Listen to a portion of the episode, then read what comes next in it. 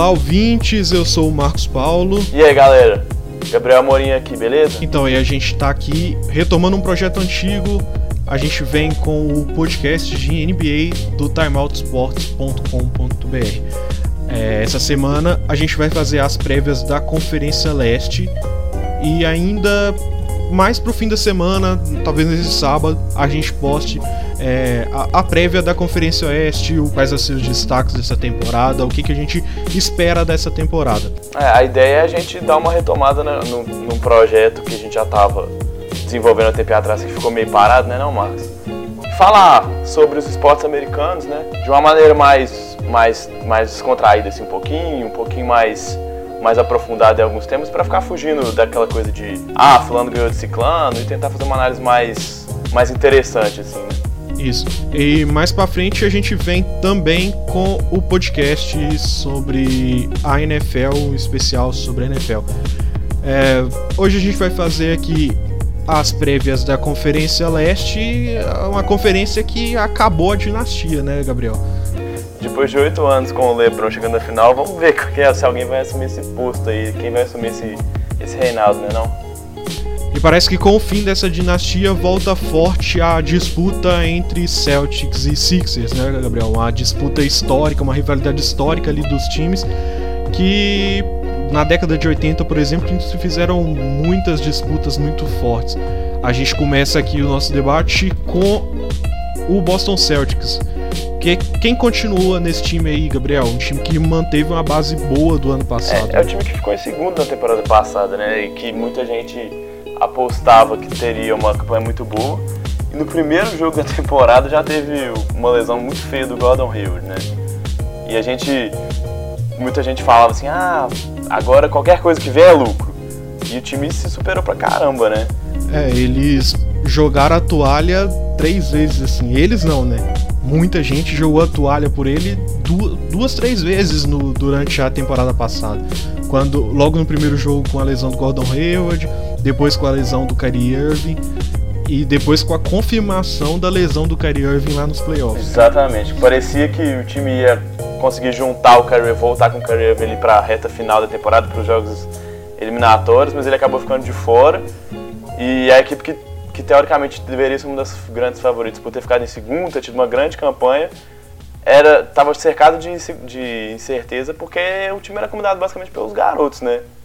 Mas naquele time comandado por garotos destaca eu destaco o, o Terry Rozier, né?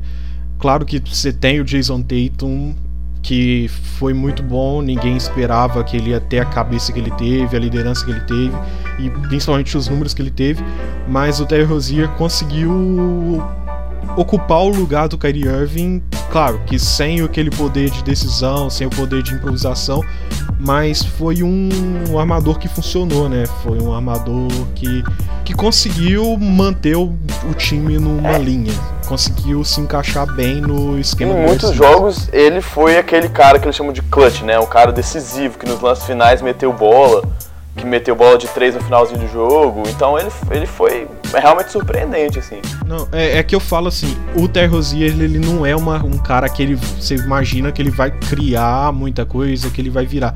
Ele sempre tá preso no, no esquema tático, né? Ele sempre é muito respeitoso com o esquema tático. É, e, e na verdade, foi bom você trazer essa coisa do esquema tático.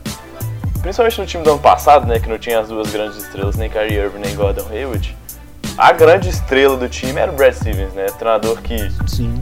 Bom, é, é meio um pouquinho polêmico, mas para mim é hoje talvez o melhor treinador da, da NBA, né? O Popovich ainda é um monstro, mas a quantidade de, de jogadas que ele, sabe, de, de, de variações que ele consegue apresentar para o time e, e, e, a influência dele nos jogos assim, é evidente, por exemplo, nas jogadas pós, pós tempo técnico, né? nas paradas de tempo, tanto que o time consegue pontuar depois dessas, dessas, O próprio primeiro jogo da temporada passada, quando ele perde o Gordon, o Gordon Hayward e o Kevs abre uma vantagem muito grande, ele consegue rapidamente mudar o esquema tático e fazer o Celtics chegar muito perto e tirar uma vantagem muito grande do, naquele jogo, né? Se eu não me engano, o Celtics conseguiu abrir, ó, o Cavs conseguiu abrir quase 20 pontos naquele jogo e o Celtics chegou, né? É, eu, eu assim, falando um pouquinho dos garotos também, eu, o jogador que eu mais gosto de ver é o Jason Tatum, né? O Jalen Brown é muito bom, muito consistente, eu acho, acho que essa é a melhor qualidade dele. Mas o Jason Tatum tem muito talento e ele foi melhor ainda nos playoffs do que ele tinha sido na temporada regular, né? Então mostra um cara que está pronto mesmo, apesar de ser só agora só a segunda temporada dele na liga, mas que parece estar tá pronto mesmo que pode contribuir. É, é, e você pegar o quanto ele evoluiu fisicamente, taticamente. O jogo em geral dele evoluiu muito, Sim. mas principalmente a parte física e a, a cabeça dele, Sim. assim, ele soube se controlar muito bem durante toda a temporada. É, só ressaltar, o, o Marcos Smart, que, tipo assim, não dá para entender, né? Ele recebeu um aumento de salário, uma extensão de contrato muito grande mas, tipo assim, é um cara que totalmente substituível, né? É, pois é, essa história, é, a gente já viu isso no Celtics nos últimos anos com Isaiah Thomas, Avery Bradley, tantos outros jogadores que pareciam que eram muito bons no, no Celtics. Jay Crowder. exatamente, que, que, a torcida chiou quando eles saíram, mas que nunca mais tiveram o mesmo desempenho e que, né, no sistema do Bears conseguiu trazer outros jogadores é, que fizeram melhor as funções que eles faziam e até tem mais qualidade técnica. Mas eu vejo no Marcus Smart, assim, eu, eu, eu tendo a achar um pouco isso, mas eu, eu, acredito mais que ele seja um cara muito líder assim, desse time, sabe? Ele é um cara que é muito importante na, na questão do ânimo do time, sabe? A energia que ele traz pra dentro da quadra.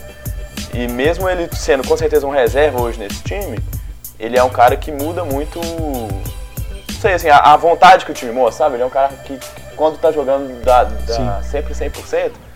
E mesmo quando ele não tá jogando, ele tá do lado de fora incentivando e tal. É muito dinheiro? Teoricamente sim. É, mas talvez isso pese só na próxima temporada, talvez se o Kyrie Irving rejeitar a opção do jogador que ele tem de renovar o contrato, ou na hora de renovar com o Rozier, que eu acho que é um jogador tecnicamente um pouquinho melhor do que o Smart, mas que tem características mais parecidas com o Kyrie, então a dupla Irving e Smart se completa melhor do que com Rozier e Irving, por exemplo. Mas é isso, assim, acho que é, as grandes, a grande questão do time é se esse time vai conseguir, juntando tanta gente, não incomodar os garotos, né, que jogaram muito, muito tempo na temporada passada, assim, não tem como todo mundo jogar. Com o Hayward voltando, com o Irving voltando, igual jogou na temporada passada. E, e, e vai tirar muita gente que foi titular no final da temporada e que respondeu bem, né? Então tem essa questão da como o Brad Stevens ia controlar o ego desses jogadores. Eram jogadores que, tipo assim, vieram de um banco, foram pro jogar, foram titulares durante playoffs e conseguiram responder e agora não vão ter lugar, porque você não tem como deixar Gordon, Gordon Hayward e Kyrie Irving no banco, então... É, eu acho que, assim, num leste tão fraco, né? Que a gente vê poucos times que, que tem qualidade para que tem elencos com qualidade igual o elenco do Celtics. É, acho que a questão principal, pelo menos na temporada regular, vai ser como o Brad Stevens vai lidar com o ego mesmo dos jogadores, né? A gente sabe que o Kyrie Irving saiu um pouco de Cleveland por causa dessa questão de não ser o cara. Isso. O Gordon Hayward nunca pareceu ser esse jogador, assim, e o Horford, outros caras que são mais líderes do time nunca pareceram ser caras que precisam muito, sei lá, não são Carmelo Anthony da vida que precisam estar no holofote o tempo todo. Mas quando você tem uma sequência e, e começa a ser importante um time que brigou, que chegou longe em playoff, você voltar pro banco é difícil, né? Botar isso na cabeça dos caras. Então, esse é um dos times que você consegue definir o quinteto titular mais fácil do entre os times da Conferência Leste, né? Parece ser o time mais não que o, o banco seja titular, mas você tem muito, alguns medalhões já formados nesse time. Então deve ficar ali no Kyrie Irving, Gordon Hayward, Jason Tatum. É, você acha que vai ser o Terry Rozier? Ah, eu acho que vai. Jalen, é, Irving, Jalen Brown, Jason Tatum, Gordon Hayward e Al Horford. Pra mim, são os cinco que começam pelo menos a temporada. Não, beleza. Então vamos passar para o outro lado da disputa, essa disputa histórica. Vamos falar um pouquinho do 76ers, que manteve uma base boa do ano passado. É, né? é o time que, que, se. Como é que eu vou dizer? Se apoiou muito no talento dos jovens jogadores, né? O Ben Simmons, que foi o calor do. processo. É, exatamente, o processo, né? Foi o calor do ano na última temporada e o Joe Embiid, que já. que, que ainda essa foi a primeira temporada que ele conseguiu jogar mais vezes, depois de conseguir se livrar das lesões. Mas depois de uma extensão impressionante de contrato. Exato. E, mas que já é hoje um dos melhores pivôs da liga, se não for o melhor pivô da liga, né? O cara mais dominante dentro do garrafão. E que consegue. Entre os unicórnios, ele com certeza é o melhor. Ele já é pelo menos o mais pronto, né? É. É, é, acho que ele briga ali um mas... pouquinho com o Anthony Davis, que a gente vai tratar no próximo, no próximo episódio, quando a gente for falar do Oeste. Mas eles até têm né, características um pouco diferentes e tal, mas o Embiid me parece hoje o pivô que, que, ocupa melhor essa função. E ele é o melhor jogador desse time, né? Por mais que o Ben Simmons tenha ido muito bem. O Embiid é a pedra fundamental desse. Ah, não, é, ele é mais dominante. É claro que o, a tabelinha ali, Ben Simmons e Embiid é sensacional, mas ele é bem mais dominante que o Ben Simmons. Até pelo, pela capacidade que ele tem de sair e espaçar a quadra, arremessar de três, que o Ben Simmons não tem, né? Ben Simmons é um excelente passador, é sabe infiltrar muito bem, mas ele ainda peca bastante nos arremessos. Tomara que ele tenha treinado essa é. temporada, né? É, ele ainda não tem um arremesso consistente, né? Isso realmente foi um problema, assim. É, falando do elenco, acho que duas saídas que, que podem contar bastante. E de dois caras, inclusive, que chegaram no meio da temporada, né? Não começaram o ano com o Sixers, o Pelinelli e o Elias Sova. Que foram muito importantes, principalmente nos playoffs, para ser essa válvula de escape nessa questão de espaçar a quadra pro time dos Sixers, né? É, se você não tem o armador, que é o Ben Simmons, que vai arremessar, você tinha Bellinelli e Ilyasova. O Bellinelli que foi pro Spurs e o Ilyasova foi Bucks. pro Suns. Bucks, é. Ah, Bucks, é. É, o JJ Redick renovou, dessa vez com um contrato menos absurdo, né? É. é. E é, é, podemos falar um pouquinho né, do quinteto dos caras. Deve ser Ben Simmons. Aí acho que o Fultz talvez seja essa dúvida, mas acho que ele não começa jogando. Então seria Ben Simmons, é, Ben Simmons, Reddick, Corbiton, Saric e, e Embiid, que é o quinteto que foi titular basicamente na maior parte do ano passado. E tava falando do Markel Fultz, né? Não sei, não sei, se vocês acompanharam, mas ele. ele... É, o, o Markel Fultz que no, nos jogos da pré-temporada ele até conseguiu arremessar de três ali ele, depois de tanta especulação sobre ele ter esquecido como arremessava, ele parece ter encontrado seu arremesso. É feio? É. É efetivo? A gente vai ver durante a temporada.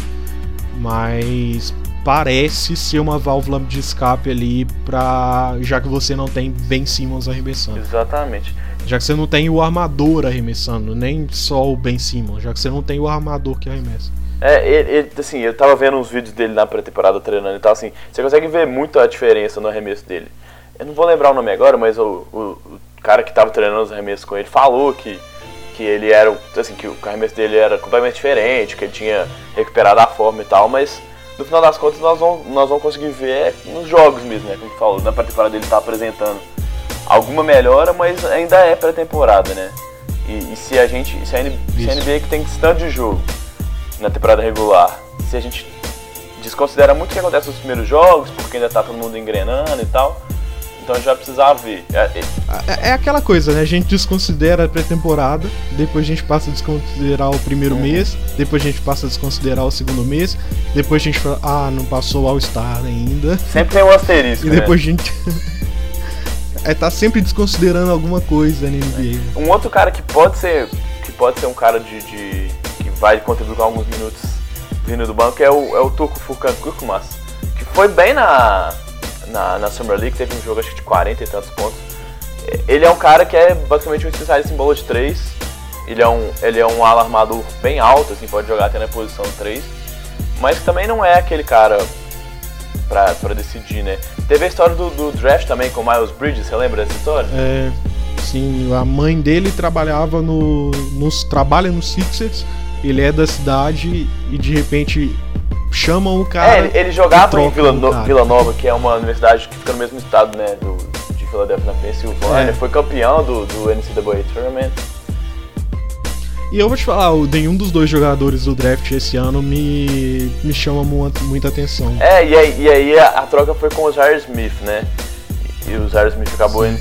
Eles, eles são jogadores teoricamente até parecidos, né? Mas o Miles Bridges Bridges parece mais preparado para um time como o Philadelphia, que já passou da fase de, de exatamente de angariar talentos e agora já é um time de playoffs, como foi na temporada passada. E sem o LeBron é um time mais, mais favorito ainda.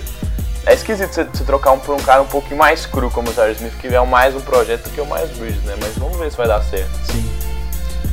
Então a gente vai agora pro Toronto Raptors, o time que esse ano esteve envolvido em, uma, em trocas polêmicas, né?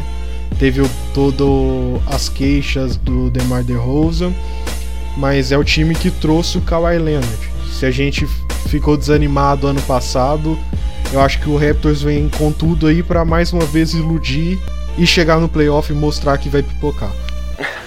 É, assim, é... primeiro acho que a gente pode nunca deixar isso passar. Você deve ter visto a, a entrevista do, do, do, dia de conferências do Leonard tentando rir, né? Que foi uma das coisas mais bizarras, mais ridículas que eu já vi na minha uma vida. Uma das coisas mais absurdas mais que eu já vi toda a minha vida. o cara não consegue dar uma risada. Agora eu sei porque ele nunca riu. Foi uma coisa muito bizarra. Agora, é, parece que o time do, dos Raptors está no modo all-in, né?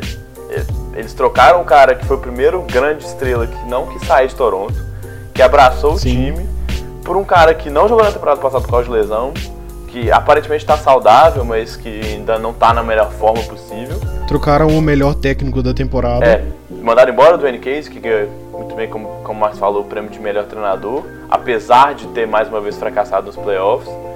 E assim. Sim. É, mas lembrar que teoricamente a votação é feita pela temporada, né? Pela temporada regular, né? Exatamente. Isso. E assim, é... o Lowry já tem, se não me engano, 33 anos. O contrato do Ibaka acaba, acho que daqui uma ou duas temporadas. Então as grandes estrelas do time, e o Kyle Leonard tem contrato só até o final dessa temporada. E ele disse que queria ir para a cidade natal, queria jogar em Los Angeles.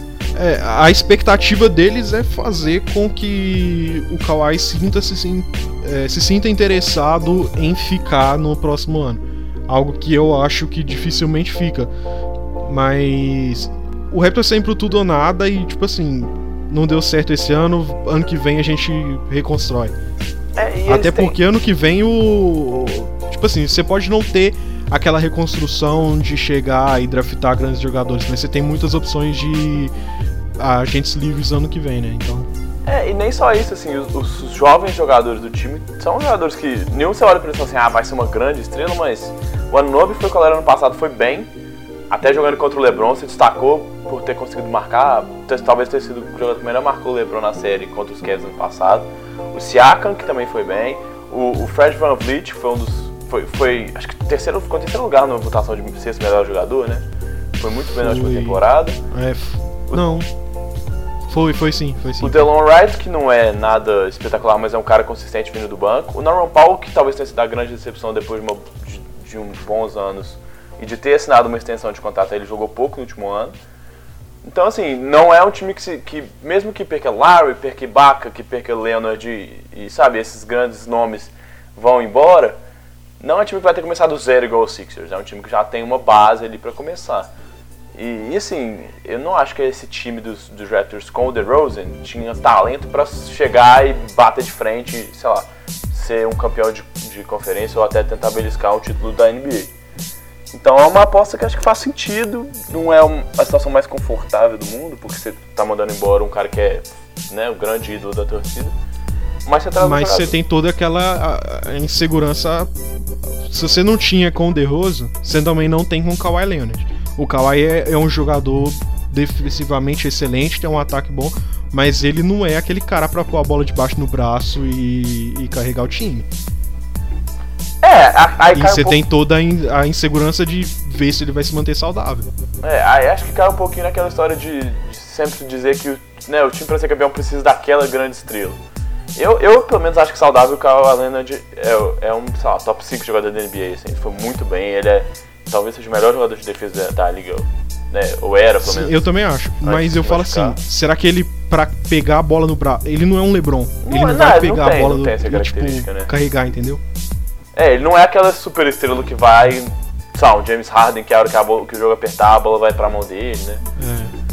E ele, eu e acho que se ele tivesse um playmaker melhor com ele, assim, um armador melhor, eu acho que ele seria tipo, essencial para esse time. Essencial não, é muito funcional para esse time. Ainda é. mais, né? É, acho assim, a, a, troca faz sentido porque você tá pegando teoricamente um jogador com mais talento do que o DeRozan. É, e você não compromete, sabe, não são contratos que vão durar muitos anos, nem, nem tanto do Kawhi quanto do Danny Green que chegou junto na troca. São contratos que expiram no final da temporada. Então, como a gente disse, assim, acho que se, e se tem um ano em que o, o, leste tá mais aberto, é essa, né? Temporada sem o LeBron.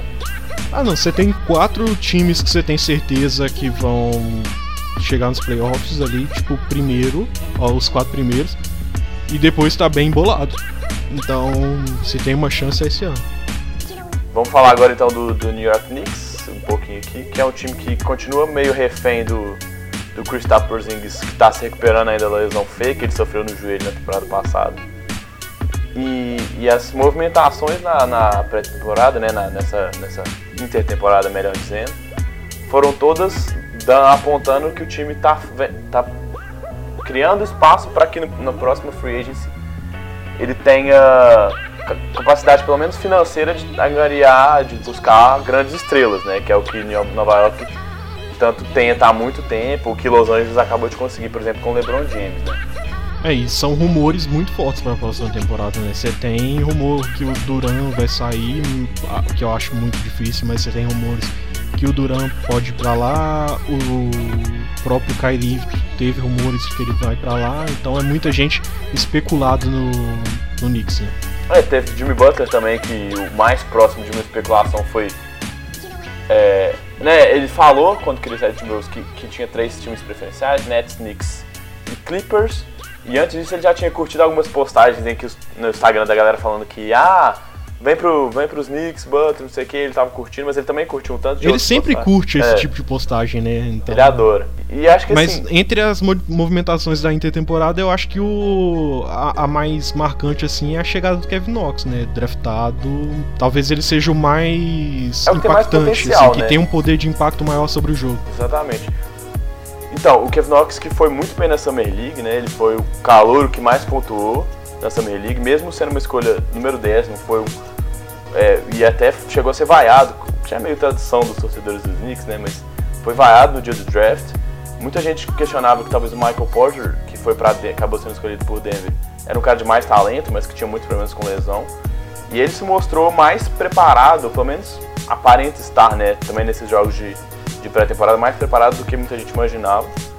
E num time que não tem não tem o Porzingis, ah, vai e não tem um grande armador também. É, vai sobrar espaço para alguém pontuar, né? Então o Kevin Knox pode ocupar bem esse espaço. E, e também do draft veio o, talvez outro, a outra grande edição do time, que é o Mitchell Robertson, que era um cara que veio na segunda rodada, que era é, que tinha um talento muito grande, mas que teve problemas. Aí ele acabou não jogando na, no, no college na temporada, decidiu ir para o time, depois voltou atrás. Então ele acabou caindo para a segunda rodada, mas que ele é um cara muito bom na defesa. Deu vários toques aí na, na Summer League, foi um dos grandes destaques. Pode contribuir, não é um cara que aparentemente vai ser, sei lá, uma estrela defensiva, pelo menos não nessa primeira temporada. Mas que para um time dos Knicks que é tão carente de jogadores, ainda mais com um pivô titular igual o Enes Kanter que não marca ninguém, que a gente sabe, né? É. Pode ser um cara interessante também. Mas o, eu acho que o grande problema do Knicks para essa temporada é estar tá preso a contratos assim surreais, né? Você tem o Noah ainda preso no, nos Knicks, você tem o Enes Kanter que não adiciona na, praticamente nada e você não tem um, uma perspectiva de melhora para essa temporada, né? É, nenhum dos dois caras que, né, que você falou tanto o Enes Kanter quanto o Joaquim Noah, por mais que o Kanter ajude um pouquinho, né, seja pelo menos um cara que consegue ser titular na NBA, o Noah nem isso mais, não consegue nem jogar mais. E é. o Noah, o mais surreal que ele foi o defensive player do ano 2012, né, eu acho. É, a, a, a queda do Joaquim Noah é uma coisa inexplicável, né? Parece que ele acabou mesmo, assim, o corpo dele sucumbiu. Não, é tão surreal quanto o Derrick Rose, né? Exatamente. São dois ex-jogadores do Bulls que, tipo, não tem explicação, assim. O Luol Deng também, que agora tá tentando é. uma volta com os Wolves, mas enfim... É, o, nenhum dos dois, é, por mais que o Esquenta, como tá falando, contribua hoje um pouco como cara titular, principalmente no ataque, não é um cara que você vai olhar para daqui 5 anos e esse cara é né, o titular que pode pode manter pode fazer uma diferença é, nesse time. O Tim Hardaway também tá um pouco nisso, ele é um bom jogador, mas ele ganha um salário alto demais para tudo que ele joga. É, E assim, com esse tanto de estrela. Nictilina também, né? Como é que é? O salário no, no. Acho que o salário é. do Nictilina também é alto, né? É que o Nictilina tá no, salário, no contrato de calor ainda, né? Então é menos, ah, tá. é menos pior, é, então... mas. Mas acho que essa questão da armação também é outra questão importante, assim. O Niliquina foi selecionado, é, se não me engano, na escolha 8 do, último, do, do draft de dois anos atrás. E aí você tem. Você conseguiu achar o Trey Burke, que foi muito bem na temporada passada, um cara que, que conseguiu ser produtivo. E aí você, tipo, traz também o Mena Murray no meio da temporada, que é um cara que não se provou nos, nos Nuggets, que precisa de minutos para se desenvolver, se é que, que Nova York acredita que ele pode virar alguma coisa. Então você tem dois pivôs jovens no Niliquino e no Muri que precisam estar jogando. O Trey Burke, que é um cara que poderia ser titular, fazer o papel, por exemplo, que o Jaren Jackson fez por muito tempo da temporada passada, de ser o cara experiente na armação. Mas que também, por mais que tenha tido um bom ano, pelo menos um bom final de ano na temporada 2017-2018, não parece ser o futuro da franquia. Então essa armação, essa, na verdade esse excesso de nomes na armação pode mais complicar do que ajudar, né? Então. O... É, porque são, tem um excesso de nomes, mas ninguém é aquele nome. Você não, fora o Pozinho, você não tem um grande nome é, para comandar esse time. E o problema é que o Pozinhos talvez demore a voltar nesse time e talvez seja mais um ano de parte de baixo da tabela pro Knicks. Né? Talvez o Pozinhos nem volte a jogar nesse ano, né? Assim, acho que para os planos dos Knicks contratarem alguém de peso na próxima, na próxima temporada é fundamental que ele jogue. Do tipo, ah, estou aqui, estou saudável, venha para cá jogar comigo. Isso. Mas você não pode apressar, é o único cara que realmente tem potencial de ser alguma coisa do time, você não pode apressar a recuperação de um cara desse. Então fica meio. O, o Pozinho já tem quantos anos hoje? Acho que são 24. Ele ainda tem, tem bastante tempo para desenvolver, não acho que é um problema de. É. De. Assim, 23 ele, anos, ah, não é, é muito novo. A outra questão é, ele, ele vira free agency restrito, claro, mas ele vira free agency depois da próxima temporada também. É, ele vai querer ele ficar. Vira mais um super contrato, né? É, e assim, ele, ele tem. Assim, claro que os Knicks podem ganhar qualquer proposta e ele vai ficar mesmo se ele, ele não quiser ficar. Mas, sabe assim, se você não trouxer um cara de peso, qual vai ser o nível de, de vontade de Porzingis de continuar num time que, por mais que seja o time que deu a oportunidade para ele, é um time que ainda tá longe de estar tá pronto, sabe? Isso. Agora, outra, outra questão que eu acho que, que dá esperança é o treinador, né? Pela primeira vez em muito tempo saiu da, da, das mãos do Phil Jackson, o time. É, o Jeff Hornacek foi mandado embora e o Dave Fisdale, que foi bem nos Grizzlies, apesar de ter tido os problemas lá com, com o Marc Gasol e tal. É um dos treinadores, pelo menos, mais respeitados da liga. Ele começou no Miami, então LeBron, na, na época de LeBron, Wade e Bosch. LeBron e Wade, assim, adoram o Dave Fisdale. Ele parece ser um cara que tem capacidade de levar esse time mais longe. A gente viu, por exemplo, no Celtics que às vezes você ter um técnico que tenha muita, que seja muito bom é até. Ah, o próprio hit, velho. É, é mais. Exatamente. É, é, facilita esse processo de, de, reconstrução, sabe? Às vezes até consegue acelerar, assim, quando você tem um time organizado e que todo mundo sabe o que vai fazer. Pro encaixe das peças é mais fácil. Mas assim, é o que você falou, sem muita empolgação, o time deve ficar na parte de baixo da tabela. E caso o Kevin Knox tenha uma temporada espetacular, talvez, se tudo der certo, brigue por uma oitava vaga. Mas a expectativa é de ficar fora dos playoffs até rápido, assim.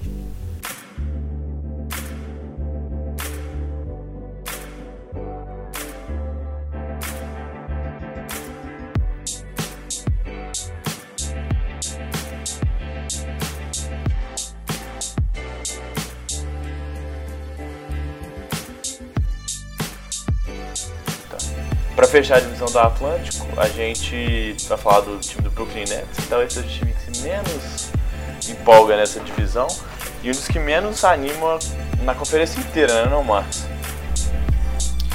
Não, e o Nets, além de ser um dos que poucos animam, tem outra coisa. É a primeira vez em alguns anos que o Nets vai ter, na próxima temporada, né? Que a, o Nets vai ter a escolha de draft, não é isso?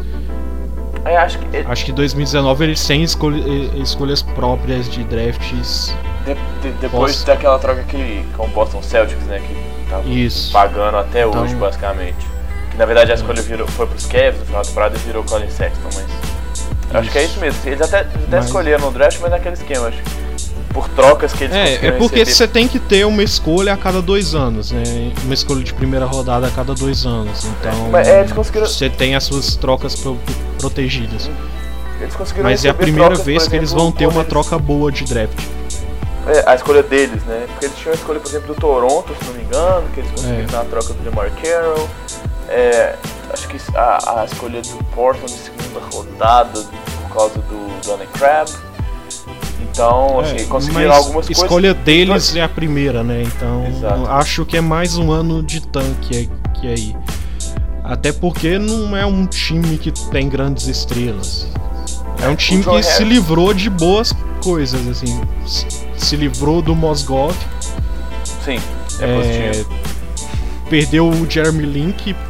Velho, o Jeremy Lin hoje na NBA não, não tá mais, né? E. É Além disso, o outro que se destaca é o Okafor, né? Que com 22 anos de idade, o Okafor é mais novo que eu e já vai pro terceiro time da NBA. Acho que não é um cara que não vai render mesmo. É, ele, ele, parece realmente estar tá fora de época, assim, né? Ele é, ele é um cara que, se fosse lá nos anos 90, no começo dos anos 2000, ele seria provavelmente um dos melhores pivôs da liga, né? É. Mas ele não, não, não tem jogo de. que não seja um jogo de costas pra cesta, de post-up. E ele não, não tem um arremesso confiável, não, ele não, não sabe defende, quicar a bola, né? Vamos dizer assim, ele não é. sabe carregar a bola. Basicamente ele não defende, até mais por falta de vontade de outra coisa, mas ele não defende. Então assim. É, eu sempre falo, velho, defesa no basquete é muito você ter vontade. Claro, você tem que saber defender, mas se você tiver vontade, ajuda muito. E o Okafor nunca mostrou ter vontade, então não ajuda. É, Mas é um time que também é não. Mais transpiração do que inspiração, né? É. Mas é um time que também não trouxe muita coisa, né? Então acho que vai ficar naquela mesmo. Manteve o D'Angelo é. Russell. Que eles esperam que um dia vire alguma coisa, que é o, a un, o único grande projeto do time, né? Sim. Tem alguns jogadores então, é, Eu acho que é isso. Não tem muito o que esperar do, é. do Nets. Não tem. Eles não têm uma grande estrela e ah, não é agora. É, eles têm alguns jogadores confiáveis, igual eu falei assim, o DeMar é um jogador consistente, o Alan Crabbe é um jogador consistente que arremessa bem, defende bem. O, o Dean Weed teve uma boa temporada ano passado, foi, foi inclusive nos finalistas, se não me engano, o prêmio de, de, de melhor de jogador que mais se desenvolveu. É, o Joe Harris renovou, é um bom arremessador, mas assim, nada demais. Não, eles são um time, assim, que eles têm um esquema tático e eles mostram que eles sabem se manter dentro desse esquema tático. Eles são obedientes e, e saber executar. Mas não é aquele time que tem talento bruto, né? Não é aquele cara, aquele time que vai, você olha, pô, é agora. Então, é que no papel joga certinho, mas que não tem gente é. com talento suficiente para colocar isso em prática na quadra, né? Até as adições de, de, de The Freedom, por exemplo, o Ed Davis é um cara que jogava no Portland é, junto com o Shabazz Napier que também chegou. O Ed Davis é um cara que, por exemplo, no time arrumadinho, ele é um, ele é um bom jogador, um bom pivô reserva. Assim, é um cara que tem minutos consistentes quando joga, tem, tem é, que ajuda de maneira consistente quando ele tem minutos para jogar. Shabazz Napier não teve talvez a melhor temporada da carreira na última temporada. Não vai ser o que, espera, o que todo mundo esperava do draft, mas ele é um cara que pode ajudar a venir do banco, por exemplo. Mas assim, são adições que você espera de um time que esteja brigando, às vezes por uma vaga nos playoffs, ou um time que falte essa, essa cara do banco para ter alguma chance de ganhar a conferência, por exemplo. Não é o caso, né? É um time que é tão carente que essas contratações são positivas, mas que não, não mudam o patamar do time, né? Eu tava pensando outro dia numa. Aqui, à toa, jogando quem eu achava que ia ser uns oito primeiros aqui da, de cada conferência. E por um momento eu cheguei a colocar o Nets entre os oito, mas não dá, velho. Se você for pensar mesmo assim, mesmo com todo a conferência embolada que é no leste, com toda como ele é aberta, mas eu acho que não dá, ainda não é o ano. É, parecem longe ainda mesmo. Para analisar a divisão sudeste, a gente começa com o Atlanta Hawks, um time que mais uma vez não tá aí, não vai ser nada, né, Gabriel? É, assim, se a gente olhar, o time do Atlanta parece ser, principalmente porque é a Conferência Oeste, nenhum time tá assumidamente perdendo de propósito, né? Já não tá passando por aquele, aquela fase inicial de reconstrução. Parece ser o time que tá no, no processo mais inicial de, de se remodelar, assim. É, trouxe caras do draft Sim. que são que são muito. O Trey Young e o Kevin muito, Hunter. É, e o Trey Young muito... me, me anima, cara. Eu, eu vi alguns de lances dele, assim, e me dá uma esperança para esse time. É, é, acho que os dois caras que vieram do, do draft, assim, né, na primeira rodada, o Trey Young e o Hunter, são caras meio brutos, assim, né, que precisam ser lapidados. Então, é, isso, é. isso, demonstra também que o time vai precisar ter que, que o time vai ter paciência para desenvolver esses caras. É, eu tive a oportunidade de ir no ano passado ir num jogo dos, dos Hawks contra os Cavs. E por mais que o LeBron estivesse jogando, e era um Cavs que tinha acabado de trocar meio time, né? Com o Rose saiu, o Shumpert saiu, o Dwayne Wade saiu naquela, naquela semana da, da trade deadline. Assim, foi um, uma coisa horrível de ver o jogo, porque o time do Atlanta é muito, era muito, muito ruim. É, Continua. É, o, o, John Collins, o pivô, que foi selecionado na 20 posição do, do draft de 2017, tem talento. Ele não é um cara hoje que vai ser um pivô dominante na liga, mas ele tem talento, ele parece ser. Mas ele é regular, velho. É, então... ele parece ser aquele. O, o cara do, do, do, garrafão que os Hawks confiam pro futuro, assim. Pelo menos o projeto é. parece ser isso. O Terran Prince é um jogador consistente, jogando ali na ala. Ele ainda precisa, para ser um cara da NBA de hoje, melhorar os arremessos. É, e esses são basicamente os dois caras que eles conseguem construir o futuro. Você tem Bazemore, Deadmon e outros caras que estão ali mais para ajudar. E aí eles trouxeram o Vince Carter para ser o mentor, basicamente, espiritual desse time. É, o, o Vince Carter vem cumprindo seu papel, seu papel nos últimos anos. Né? É, o que Na, e nesse time ele vem para ser o cara para dar exemplo para os jovens jogadores. É, Eu acho que eles querem construir uma imagem de Hawks para esse time e o Vince Carter é o cara que eles querem se espelhar, sabe? Exatamente. Então vai ele lá, é olha como esse cara é foda, olha como ele treina. Uhum. Faça isso. É, porque a gente sabe que, que também, assim, por exemplo, o, o Charlie Bobcats, né, que, que agora é o Charlie Hornets, teve muitos problemas para construir, de, mesmo depois de ter alguns jogadores com mais talento, para construir aquilo que, que, eles chamam de cultura da vitória, assim, né?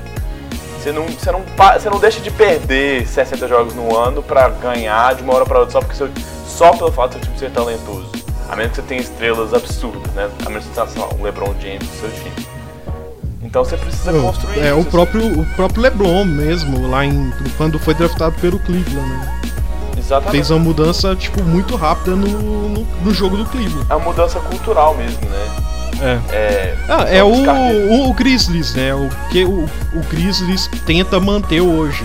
Construiu por tanto tempo uma imagem do, daquele time que não tem um talento que se, se destaca do, dos outros jogadores, que tem aquele time fechadinho, que joga certinho, que joga na, a, na De maneira física, ali. né? É. E hoje já não, não consegue fazer tanto isso mais, mas não, não quer abrir mão disso. Exatamente. É, e aí você traz o Jeremy Lin, que eu, eu discordo um pouquinho desse, eu acho que é um cara que pode ajudar, assim, ele pode ser até um pouco para mostrar o que o, o Trae Young tem que fazer assim de maneira mais para ser mais consistente na liga, porque ele é, igual você falou, é um cara que tem talento e, e, e, e tirando as bolas de três que acho que é muito mais assim o hype de ter o novo o Stephen Curry no time, ele é muito bom passando a bola também. Ele foi líder de assistências da, da NCAA e pela primeira vez um cara foi líder de pontos e assistências e esse cara foi o Trae Young. Assim, depois, depois no final da temporada ele sofreu bastante para pontuar e para ser efetivo no jogo, porque os times já tinham mais noção de como marcá-lo, de como pará-lo. Mas então acho que o Jeremy pode ser esse cara para guiar a, a, grande estrela que o time espera que seja a grande estrela do futuro, que é o Trey Young, né? É, mas o Jerlin ele tem seus problemas físicos e eu acho que ele é mais um, um cara pensador dentro da quadra do que um cara que consegue executar, sabe? Pra mim ele vai ser mais um Vince Carter, assim, nesse time, sabe? Mais pra falar, ah, faz desse jeito, entendeu? Veja como ele faz as coisas e faça igual. Sim, você não pode esperar que ele seja o, o grande jogador de um time que brigue para alguma coisa mais longe, assim. Mas, por exemplo, no Hornets, antes de passar pelos Nets, ele foi muito bem vindo do banco para ser o, sendo reserva do Kemba Walker, que era o, o, grande jogador do time, às vezes jogando junto com o Kemba Walker. Então ele pode ser um cara interessante, assim. E o que a gente pode esperar é um time que vai perder muito que vai dar muitos minutos para os caras que, que, são mais novos, né? Para os caras jovens, Collins, Prince, Jay Young, Hurter, e vão ter tempo para desenvolver, basicamente errando muito, assim, aprendendo meio que por tentativa e erro e ver o que, o que sai desse, desse caldo aí, né? Então a gente passa agora pro Hornets, né? O, o time, esse sim parece que esse ano vai para algum lugar. Eles mantêm uma base ali com Kemba Walker, com Batum. Trouxeram o Tony Parker para mais uma vez ser esse cara pra tipo, olha como ele é foda. Mas é um time que já tem uma formação boa e que já mantém é, um padrão tático de jogo muito bom, né, Gabriel? Nos últimos jogos, últimos, na última temporada eles se mostraram, se, foi bom. Na última temporada eles mostraram que eles conseguem manter um padrão tático que consegue funcionar em algumas vezes. É, é um time que por muitos anos foi muito forte é, defensivamente e que agora foi continuado pelo James Borrego, James perdão, que era assistente técnico nos Spurs, então ele vem da chamada árvore ali do, do Greg Popovich. É, a, agora é, é um time que vai brigar, eu acho. Assim. Eu gosto muito do Kemba Walker, é talvez um dos armadores mais subestimados da liga, eu acho. Também acho. Teve a melhor temporada da carreira, sem dúvidas, no último, no último ano. É, você tem o Malik Monk, que, é um, que é, um, é um jogador novo, que vai para o segundo ano agora, que eu particularmente gosto muito. Eu, eu particularmente gosto mais do Malik Monk do que do Darren Fox, os dois que vieram de ah, Kentucky, né? Eu gosto muito do Darren Fox, velho. É, eu, eu acho ele muito abusado, assim, sabe? É, Não abusado eu... de tipo, pensamento. Mas o jogo dele é meio abusado, sabe? É, ele me lembra um pouco. Calma, gente, não estou comparando, estou dizendo de características um pouquinho semelhantes. O, o Russell Westbrook, assim, do jeito meio. É, de atacar o acesso o tempo todo, né? O Darren Fox, então é mais ou menos isso. Mas voltando aqui ah, pro. É, precisa melhorar muito parte física, mas é isso, mais ou menos isso. É. É, voltando aqui pro, pros Hornets, então o Malik Monk é um cara que eu, que eu gosto muito, que acho que pode crescer, que pode ter mais tempo um pouco agora. Mas é, o problema é que os Hornets se prenderam a jogadores que não viraram tudo que eles recebem, vamos dizer assim, né? Que não corresponde exatamente ao que eles recebem. O Batum é, é um cara muito consistente, mas que ganha um salário muito alto. Assim, ele ocupa um, um espaço de salarial muito grande para ser o jogador que ele é. Ele é um cara que num time arrumado, igual foi no Portland, por exemplo, é um cara que pode ser muito importante, que, que tem potencial de fazer triplo-duplo no jogo, mas que não é uma estrela. O Michael Kidd... Eu gosto do Batum exatamente por isso. Ele é muito. Eu acho ele regular, assim, sabe? É, eu, e... eu, gosto muito dele também. É, mas é o mesmo caso do Smart, sabe? É, é substituível por, pelo é. valor que ganha. Sabe? Mas o problema é esse, assim. E aí, além dele, Marvin Williams, que é um cara que depois de passar anos sendo tratado como uma grande decepção, teve a, melhor, a melhor fase da carreira no, no, próprio, no próprio Hornets. Mas que não é isso tudo, assim, não é um cara que vai, vai comandar o time, ou sei lá, a segunda ou terceira melhor opção do time que compete. O Michael Kidd-Christ nunca virou o que se esperava dele saindo do, do, do college. Então, assim, e tem lá os, os pivôs brancos, né? Corizella, Frank Kaminsky, que não, também não são grandes jogadores. Então, é, e ainda é, trouxe uma troca que ah, essa, isso aí eu não consigo entender, mas eles trouxeram o Bismack Piombo, que eles inicialmente pegaram o, o, o Mosgov e depois trocaram de novo pelo Biombo, que tem mais tempo de, de contrato, enfim. É, é um pivô que não que ganha é, muito dinheiro. Parecia que, que tipo assim, ah, eu quero me livrar dos, do Mosgov, você quer se livrar dele, vão trocar? É, mas assim, mas, teoricamente você se livra do cara com um contrato que tem menos duração, né? É porque entre Mosgov e Biombo, nenhum dos dois é muito melhor do que o outro. Assim, você não vê uma vantagem clara de um pro outro. E aí o contrato do Mosgov é mais curto, assim, é basicamente isso, assim, você vai se livrar antes, mas enfim. Parecia que era alguma coisa, nossa, eu não aguento mais esse cara aqui, ele é chato pra caramba, leva ele e me traz o seu chato aí pra ver se eu aguento, sabe? É, o negócio é que assim, a troca começou com o Dwight Howard, né? Que foi trocado uhum. pros Nets, depois foi mandado embora e agora tá nos Wizards. E aí isso fez com que o Mosgov fosse para os Hornets. E ele nem chegou a jogar pelos Hornets e já foi trocado pelo Biombo. Então assim, por um cara que tem mais, que tem basicamente o mesmo talento, ou falta de talento, digamos, e que tem mais tempo de contrato. Né? Vamos ver. O Miles Bridges. O Miles Bridges é um cara que a gente já tinha comentado que, que chegou a ser draftado pelos Sixers, mas que foi para os Hornets, que parece que tem tido lances interessantes nessa pré-temporada mas que é um, aquela coisa também, né? Assim, não é um cara que vai se destacar, entra mais, mais um cara para ser esse cara que joga direitinho, no time armadinho. E o Tony Parker é um cara que pode dar um pouquinho de descanso pro Campbell Walker. Mas o futuro do time tá bem comprometido porque o Campbell Walker, que é o melhor jogador, apesar de ter uns menores salários, só tem contrato até o final dessa temporada. E não foi trocado nessa temporada, que era teoricamente a hora de ainda reaver alguma coisa de valor é, considerável. Então vamos ver o que E é mais um cara que provavelmente não se mantém no mesmo time, né, velho? Se, se esse ano não mostrar que vai, eu acho que ele não fica. Acho que o problema nem é o Kemba Walker em si, né? Assim, esse time do, dos Hornets tá tão travado desses contratos altos que eu já tinha falado que mesmo que o Kemba Walker. É, não pode oferecer muita coisa também, né? É, mas mesmo que ele fique e assine lá pelo, pelo Burt Rice, assine um contrato alto e tal, é, esse time não parece que vai dar certo. O time tem tido muita dificuldade para chegar nos playoffs. Em alguns anos consegue, mas na última temporada não conseguiu. Então. E mesmo para entrar no vindo do banco e tal, o Tony Parker também não parece ser uma reserva confiável hoje, sabe?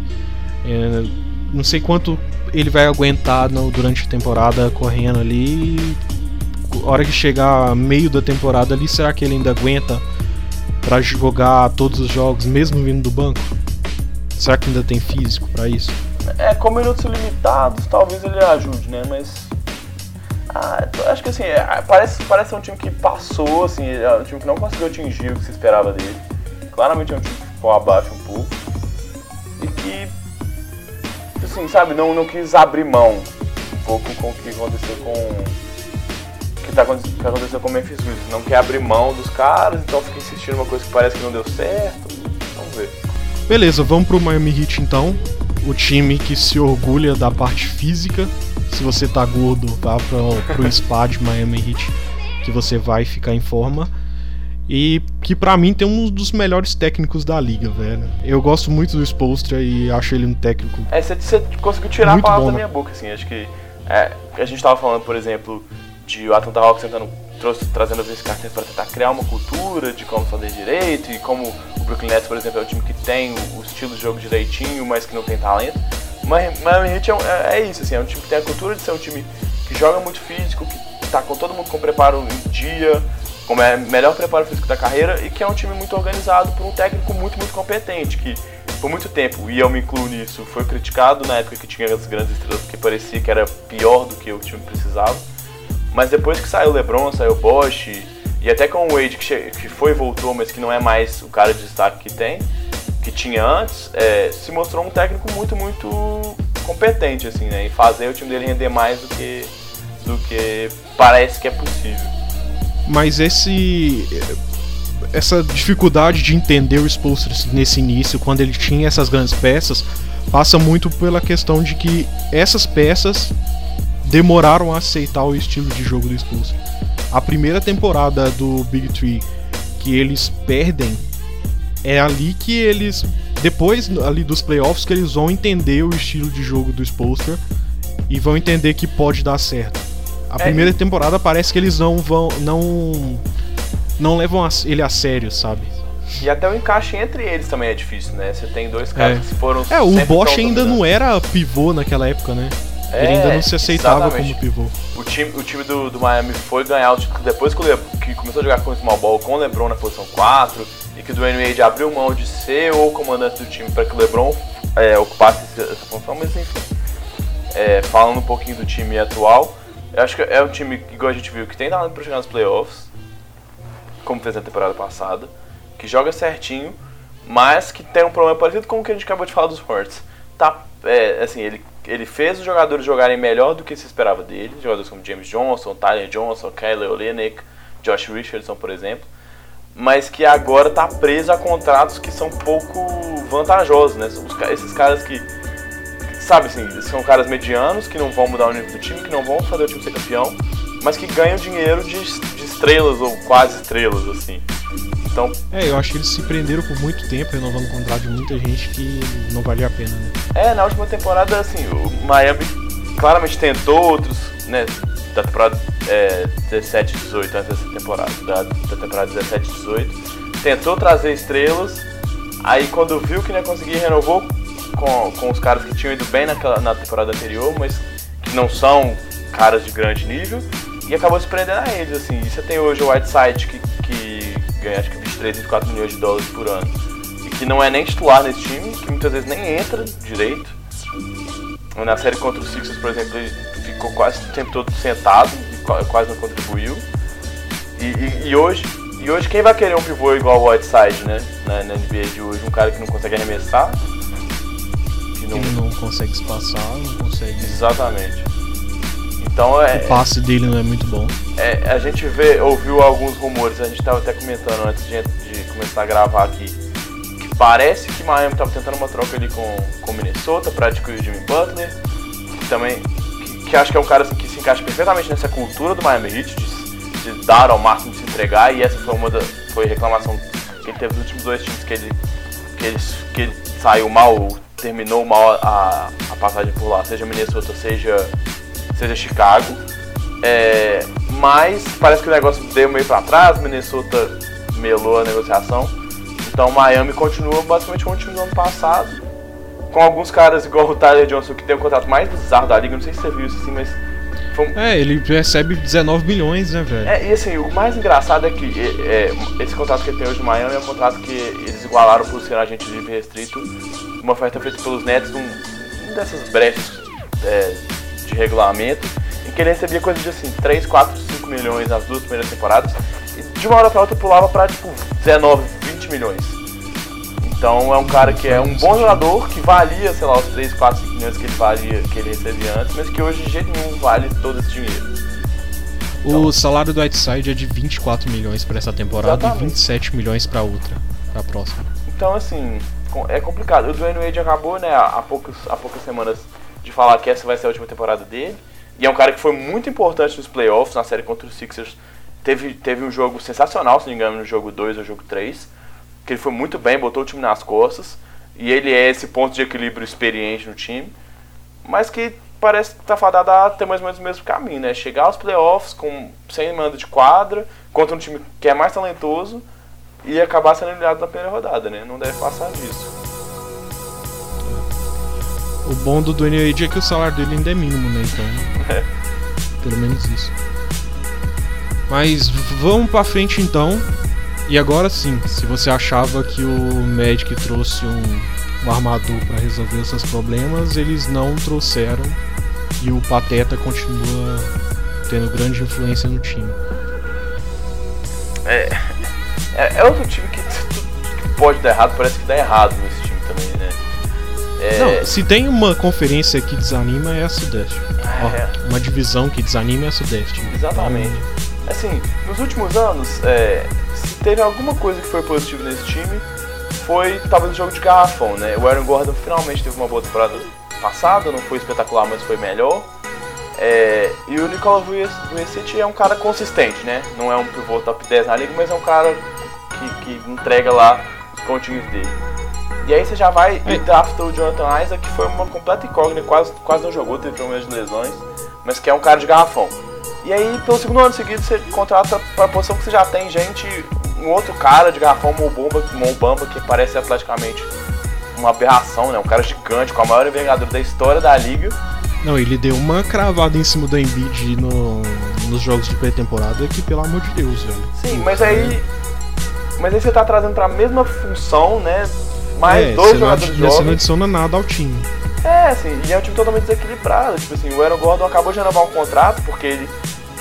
O médico achou que era melhor se, a, se agarrar um cara que foi bem, mas que não era a estrela que eles precisavam, mas que, tipo, ah, não posso perder o único jogador que funcionou de alguma maneira no meu time.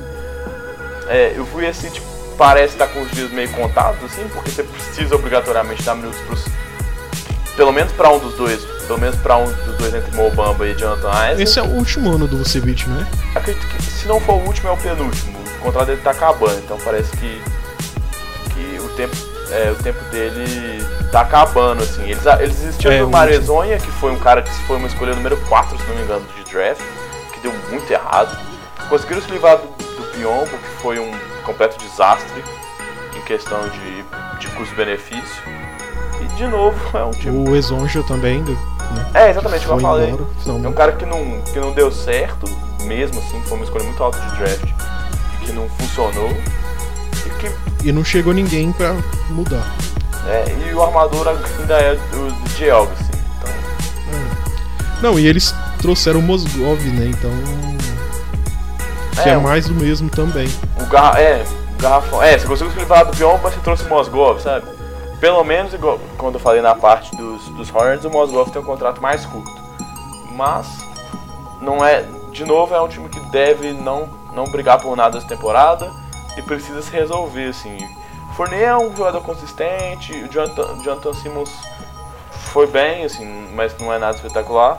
Mas você não vê talento suficiente para colocar esse time brigando por playoffs, mesmo nessa, nessa, nessa conferência, perdão, tão fraca. Beleza, vamos pro Washington Wizards ainda, que caiu no bait do White Howard, né? Mais uma vez, Dwight Howard conseguiu dar esperanças para alguém. É, assim, é, é, eu, falei que eu, que eu torço pros Knicks, né? Mas um outro time que eu acompanho muito e talvez de, deva, pra perce, deva ter dado para perceber é os Hornets, é um time que eu gosto bastante, assim, que eu tenho uma afinidade. É, e ele, ele, realmente teve bons números, assim, teve jogos de 20 pontos, 20 rebotes, em que ele conseguiu ser um cara de destaque no jogo, mas não. Mas pelo. Acho que já é o segundo ou terceiro time seguido que tá entregando ele pedindo graças a Deus para alguém levar porque não funciona assim. O Dwight Howard parece fadado ao, ao fracasso na liga hoje, né? Depois de Não, ele cara... sempre começa a temporada muito bem e de repente tá todo mundo querendo se livrar, né? É, ele, então... é assim, é, ele tem as questões lá de, de ser um cara é, que não, é, não tem aproveitamento tão bom, isso diz muito. Ele sobre... se acha mais do que ele é, né? Ele se é, acha arremessador, ele não é assim, é arremessador. É, a eficiência dele em quadra justifica da, do ponto de vista estatístico, né? Ou a falta de eficiência dele, no caso. Os times querendo mandar ele embora.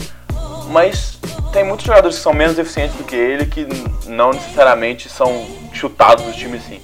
Então parece que realmente é um problema de vestiário, mas ele parece ser um, um cara que não dá para conviver mais, assim. Ele se acha uma grande estrela que precisa que o time jogue em função dele, mas que desde o tempo de Orlando Magic não é mais esse pivô que era o melhor pivô da liga, né? Então, e, e passa longe disso. Mas o Washington Wizards tem também uma esperança ali no John Wall e no Bradley Bill, né, velho? Um dos melhores. É... John Wall um dos melhores amadores da liga hoje. Sem dúvida, talento, talvez ele seja um dos melhores, uma das melhores duplas de amadores da liga. Mas, como a gente disse do White Hard, o que a gente disse da questão de vestiário e relacionamentos, cai muito também sobre o John Wall, né? A gente teve na última temporada o John Wall ficando de fora de muitos jogos por conta de lesão.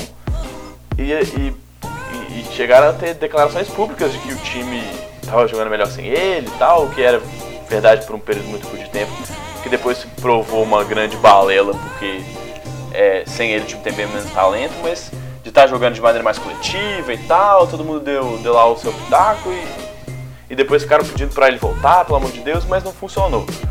É, eu gostei muito do Bradley Beal na temporada passada. Ele parece estar tá dando um salto assim de, de, de desempenho e qualidade.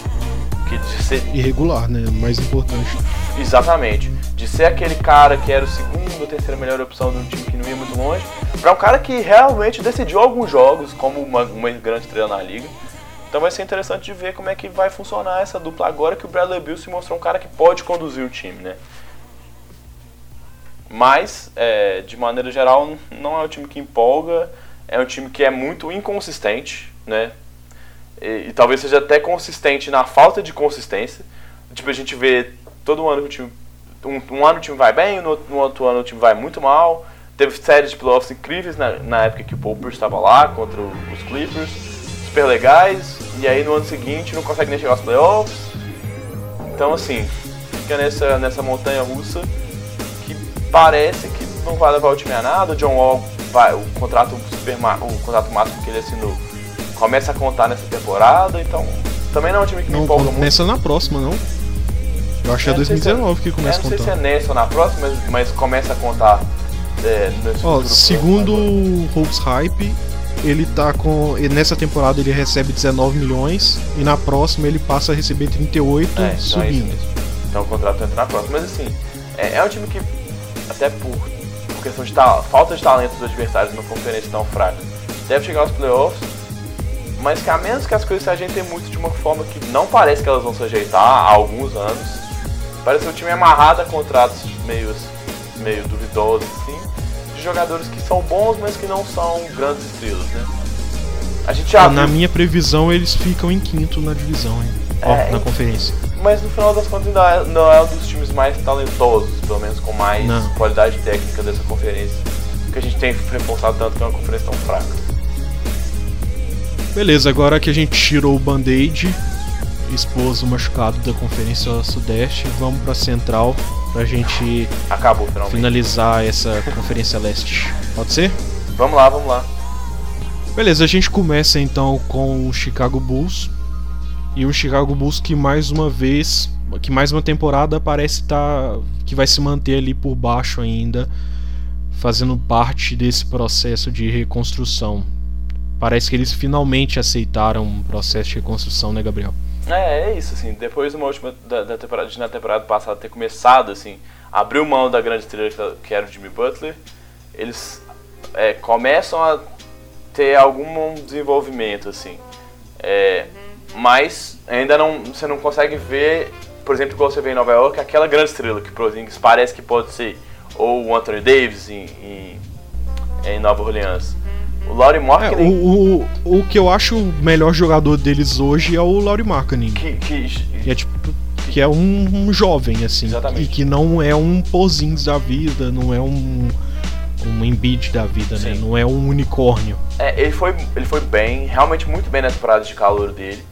É, e ele já parece, pelo menos pra mim, o melhor jogador desse time. Mas, como você disse, ele não é um cara que parece que tem potencial pra ser uma superestrela na liga, né? Que é o que todos os times estão buscando, assim. É, Agora, pode cair no problema, no mesmo problema. é, a gente teve desenvolvimento de alguns jogadores, por exemplo, o Chris Dunn, que foi muito mal em Minnesota. É, foi melhor na temporada passada, mas ele passou de impossível de se jogar no nível da NBA para um cara que pode ser um armador que contribui. Então também não é uma, não é assim, ah, é um cara espetacular. E eles se viram meio obrigados a renovar, renovar com o Zach Lavine, que jogou pouco jogo na temporada passada, estava se recuperando de lesão. Sim. E Mas aí é que eu acho esse time que pode ser interessante. Porque você tem o Marcanin que é um jogador ok. Não vai ser uma grande estrela, mas é um bom jogador. E você tem o Zach Lavine, que é uma temporada que ele precisa mostrar jogo. Por mais que ele tenha, acho que 4 anos de contrato, né? É uma temporada que ele precisa se mostrar. Se ele não se mostrar agora, o que vai esperar desse cara, sabe? Sim, sim. É, é o que os, aqui nos Estados Unidos eles chamam de, de breakout year, né? Um ano de, de se revelar, assim. Parece que tem É que o que ser- foi o Oladipo na última temporada, né? Exatamente. Se o Oladipo não se mostrasse na última temporada, a gente não esperava nada dele mais. Exatamente. O Zach Lavine é um cara que, que, desde que, antes de entrar na liga, assim, demonstrava potencial. Nos Wolves não conseguiu ser aquele cara, até porque tinha muitos jovens dividindo espaço também, e ele parecia ser pior tecnicamente do que Wiggins e principalmente Towns no final da passagem dele. E que vem de uma lesão séria, que foi bem nos jogos em que jogou na final da temporada passada, mas ainda não teve uma regularidade de- em muitos, em uma temporada completa, por exemplo. E que pelo, pelo Kings ter feito a proposta, o Bulls, como já tinha aberto mão né, da, da grande estrela de Butler, basicamente por Zach Lavine e Chris Dunn, acharam melhor renovar mesmo que isso seja um risco, né? Então, É, é, até porque se você libera o Zach Lavine, quem vai comandar o ataque desse time? exatamente. Então, o sucesso do time depende basicamente disso. Agora, é, falando das adições, E visto que sucesso pra esse Bulls é pegar playoffs. Não, É, vai, assim- não vai esperar nada muito grande, É, não, é porque isso. o sucesso desse time é playoff.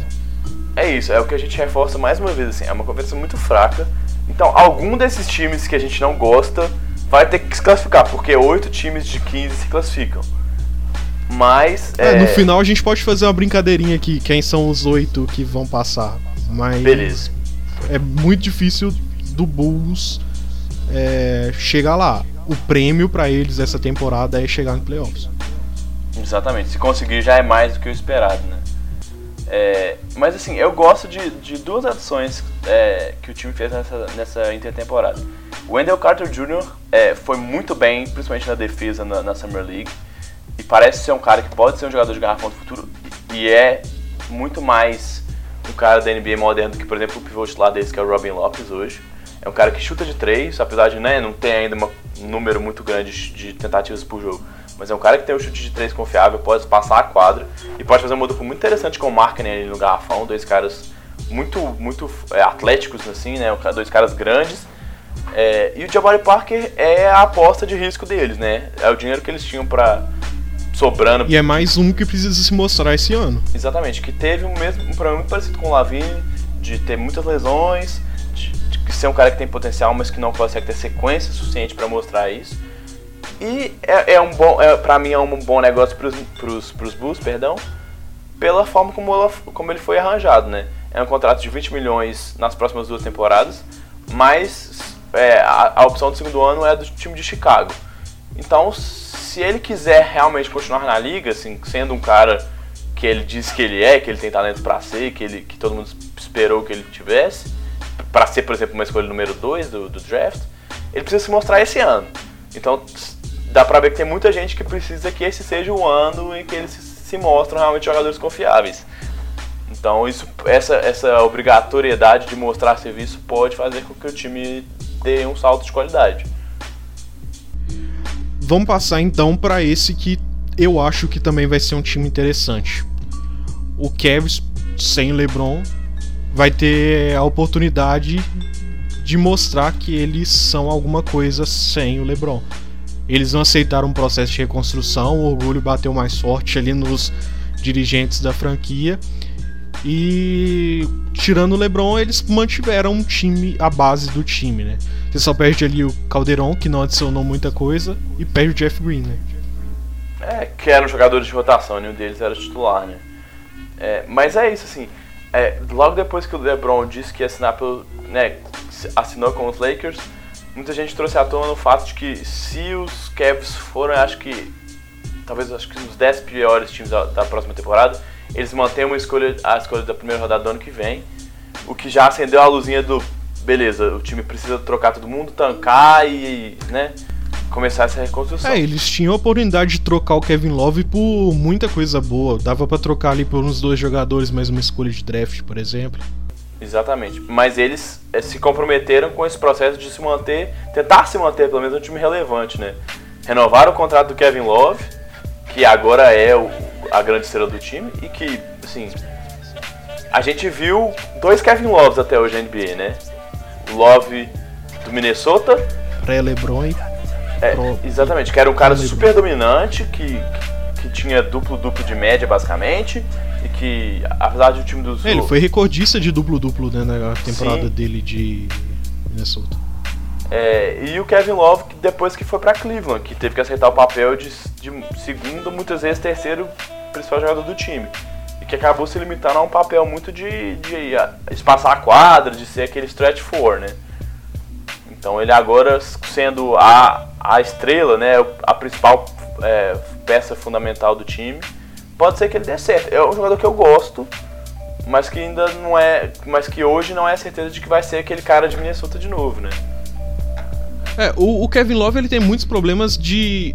Muitos problemas não. É, ele é muito criticado pela defesa. É aquele jogador que não gosta de encostar em jogador suado, vamos dizer assim, né? Ele nunca tá perto, é um pivô que nunca tá perto o suficiente para marcação, eu acho.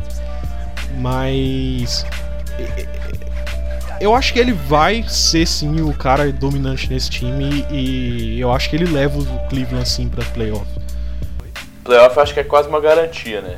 Porque a gente falou que a conferência é muito fraca e que em questão de talento, mesmo perdendo o LeBron, ainda tem hoje um dos elencos mais fortes dessa conferência leste. É, você tem todos os problemas de D.J.R. Smith no, no, no, elenco, mas é forte. Uhum, exatamente. E só destacar aqui que, tirando o Kevin Love, os únicos contratos para mais de 2019-2020 são do Colin Sexton e do Antezizit. Então é um time que deu errado agora, reconstrução tá aí. Que são dois caras, os caras que você citou, são dois caras que acabaram, ou acabaram de ser draftados ou ainda estão começando a carreira na liga, né? É, o Antezizit ano passado ele nem chegou a jogar assim, né? Então ele fez uns dois, três jogos ali, mas foi só. É. E agora sim, você falou do, do Colin Sexton.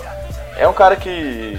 É, eu gosto de algumas coisas que eu vejo, mas eu ainda não, não tenho essa certeza de que ele pode ser essa, essa, essa, esse cara que vai conduzir o futuro do time, sabe?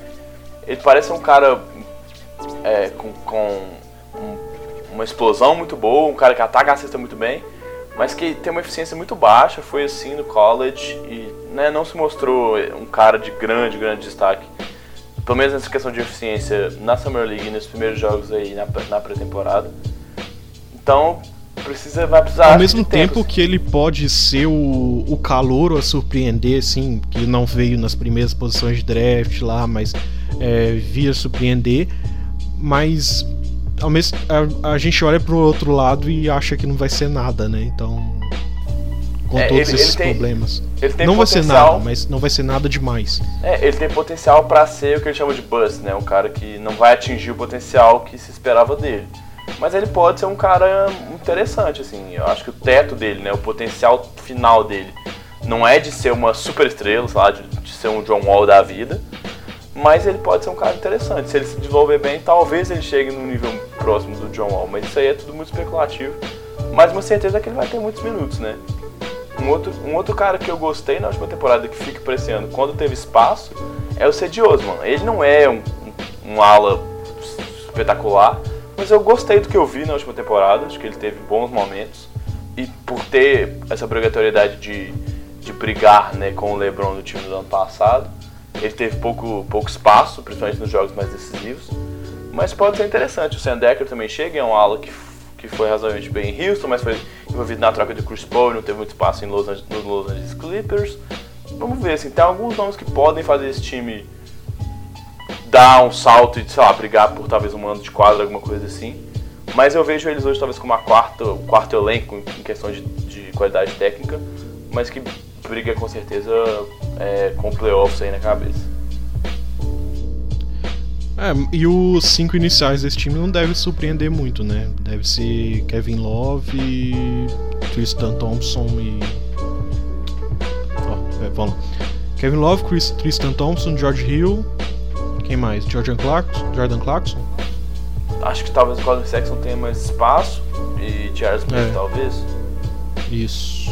Com o Larry é. Nance provavelmente sendo o sexto homem do time. Porque o Clarkson. É, eu já, já postei muita ficha nele, mas acho que. É, sei lá. Acho que deu, né? É. Ele, ele parece ser meio um buraco negro, assim, né? A bola chega nele e. Né, sei lá, nunca, nunca é muito nada muito espetacular. Tem horas que ele é sensacional, mas tem momentos em que ele só afunda o time. Enfim. Beleza, agora nós vamos passar para o Indiana Pacers, que é o time que surpreendeu muita gente na temporada passada, né, não, Marcos? E, e teve um cara que, que, teve o um ano da carreira, assim, que, que, conseguiu dar o salto de bom jogador, de jogador é, que completa um elenco ali para ser talvez a grande estrela desse time, né? Eu acho que nem ele, ele nem salta de jogador que completa o elenco, ele salta de um jogador que estava se passando a decepção, porque se esperava muito dele na época do draft, lá na época de início de Thunder, que achava que ele ia ser o backup pro, pro Westbrook, né? Ele foi uma escolha número 2 em Orlando, né? É, é, é, esse início ali, o início do Thunder, se esperava muito dele, né? E, tipo, tava meio que decepção para um jogador sensacional e é, MIP, né, o mais evoluído da liga. Exatamente. Que fez o ano o ano, né? É, assim, carregou o... esse time nas costas assim. Ele, ele se mostrou tanto em questão né, de jogo, também em questão física de ser, de poder ser o cara que comanda o time e também mentalmente, assim, é um cara que foi jogou bem na série em que os Pacers foram eliminados contra os contra os Cavs, apesar de ter tido alguns lances complicados ali no jogo número 6, mas conseguiu levar o time para uma segunda rodada de playoffs. É, Não, ele deu trabalho para os Cavs, né? Exatamente, deu trabalho para o time do LeBron, sabe? Então é, é a, a, o crescimento dele é notável e ele é sem dúvida hoje. Eu não tô lembrando, deu jogo 7 aquela, aquela série? Eu acho que sim. Acho que sim. Minha memória não é das melhores, mas acho que sim. É, eu acho que sim. E, e, e, posso destacar três adições desse time que não são jogadores que vão ser titulares, assim, mas que para um time que não perdeu nenhuma peça muito fundamental, que podem ser bem interessantes. Assim. Primeiro falando de quem saiu, Lance Stephenson, Al Jefferson é, e Glenn Robinson, talvez os nomes mais conhecidos de quem saiu, mas nenhum deles tinha mais um papel de grande destaque. Então não são, não são perdas que vão ser tão sentidas. E aí você traz um Tyreek Evans que teve uma temporada muito boa no Memphis Grizzlies, conseguiu se reinventar e parece ser hoje um jogador que, que assumiu realmente a função de ser aquele do, do point forward, né, o cara que vem para armar o jogo, mesmo sendo um cara mais alto. Doug McDermott é um, arremessador, mas que ainda não é uma certeza, porque todo mundo sempre contrata ele porque ah, ele sabe chutar bem de três até o momento em que ele começa a jogar e ele não chuta tão bem de três assim. É, mas que pelo menos é, tem talento para ser esse, esse, cara vindo do banco. E o Kyle O'Quinn, que jogou bem na última temporada dos Knicks, foi titular por muito tempo. É, foi inclusive ele responsável pelo William Hernan Gomes ser trocado, porque o Hernan Gomes estava satisfeito com os poucos minutos que ele estava tendo é, que pode contribuir, os três podem contribuir bem do banco. Assim, o Indiana teve problemas de, de profundidade no último, na última temporada e que talvez eles possam ajudar muito, né? Deixa eu só falar um pouquinho do Lance Stephenson aqui, que é um jogador que se mostrou importante muitas vezes, mas ele é muito irregular, né? Tinha vários jogos que ele, que ele decidiu, mas quantos jogos também ele foi quantos jogos ele influenciou ali com faltas bobas, é, soprando na cara do adversário, né? Ele é quantas é faltas ele é completamente pirado, né? Não, você vê esse início de pré-temporada aí, ele dá um passe e sai pulando. É, ele tá se achando Ronaldinho, né? Toca pra um lado, ah, pro outro sem. Ele adora. Esse, esse toque sem olhar dele, completamente ineficiente, é a coisa mais bizarra que eu já vi. Não, e aquele que ele toca pulando, dando uma rodadinha, dançando El Chan. Então. É, é, é, ele é muito irregular, velho. É, tipo, ele foi importante muitas vezes, mas é muito irregular.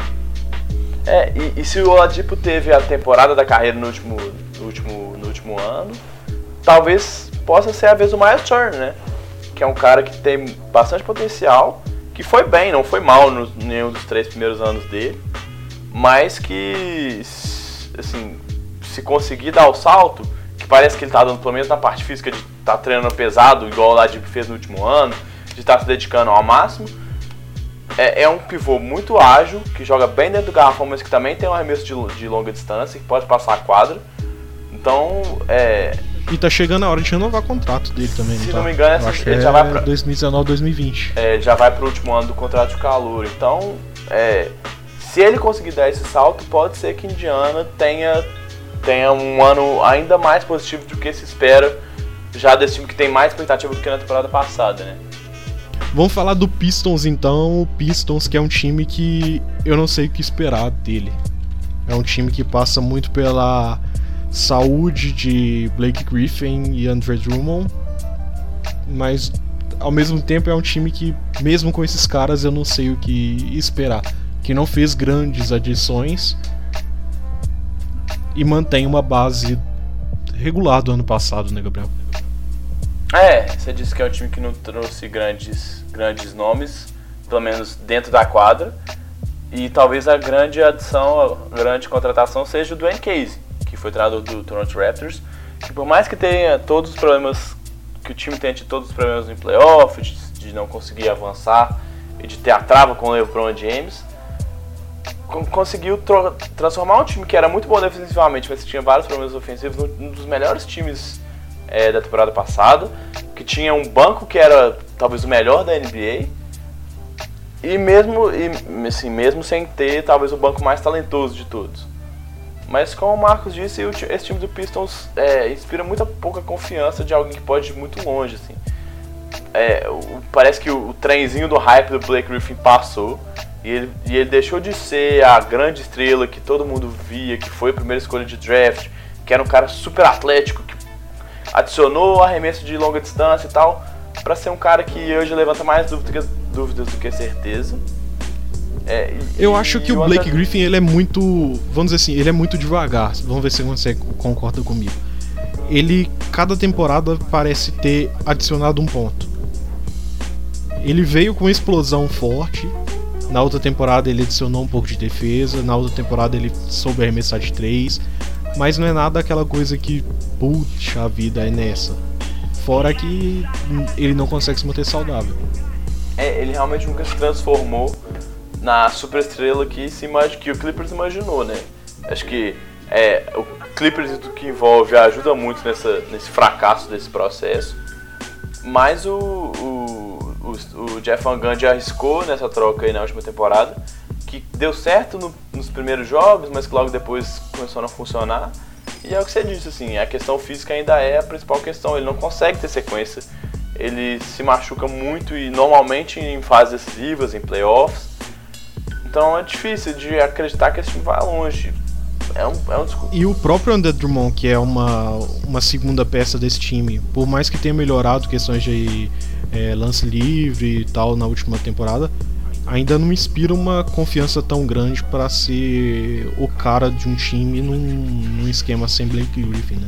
É, assim, depois do, do, do da, da, troca de farpas que ele teve com, com o Embiid no Twitter na, no, na intertemporada passada, né, sem CS, ele apresentou uma faceta do jogo dele que ninguém enxergava muito, que era um cara que pode que poderia começar a jogar, desarmar o jogo ali vindo no, da cabeça do garrafão, mas que também não conseguiu transformar esse time, né? E, e o Ed Jackson, acho que foi a aposta que deu mais errado deles, né? Ele era o cara que os Pistons esperavam que fosse ser o armador que saiu do, do Thunder é, exigindo espaço para ser um armador titular, mas que não foi tão bem quando teve quando esteve saudável e que na última temporada jogou muito pouco, né? Então, assim, eu, eu não, não consigo acreditar muito nesse time dos Pistons, para ser muito sincero. Também não. Beleza, vamos terminar então. A gente fala do último time, um time com mais um unicórnio. E finalmente a gente fala do Bucks. O time que do Antetokounmpo, né? É o time do Antetokounmpo. O que, que você acha de. É um time que trouxe. É o time que trouxe Ilyasova, né?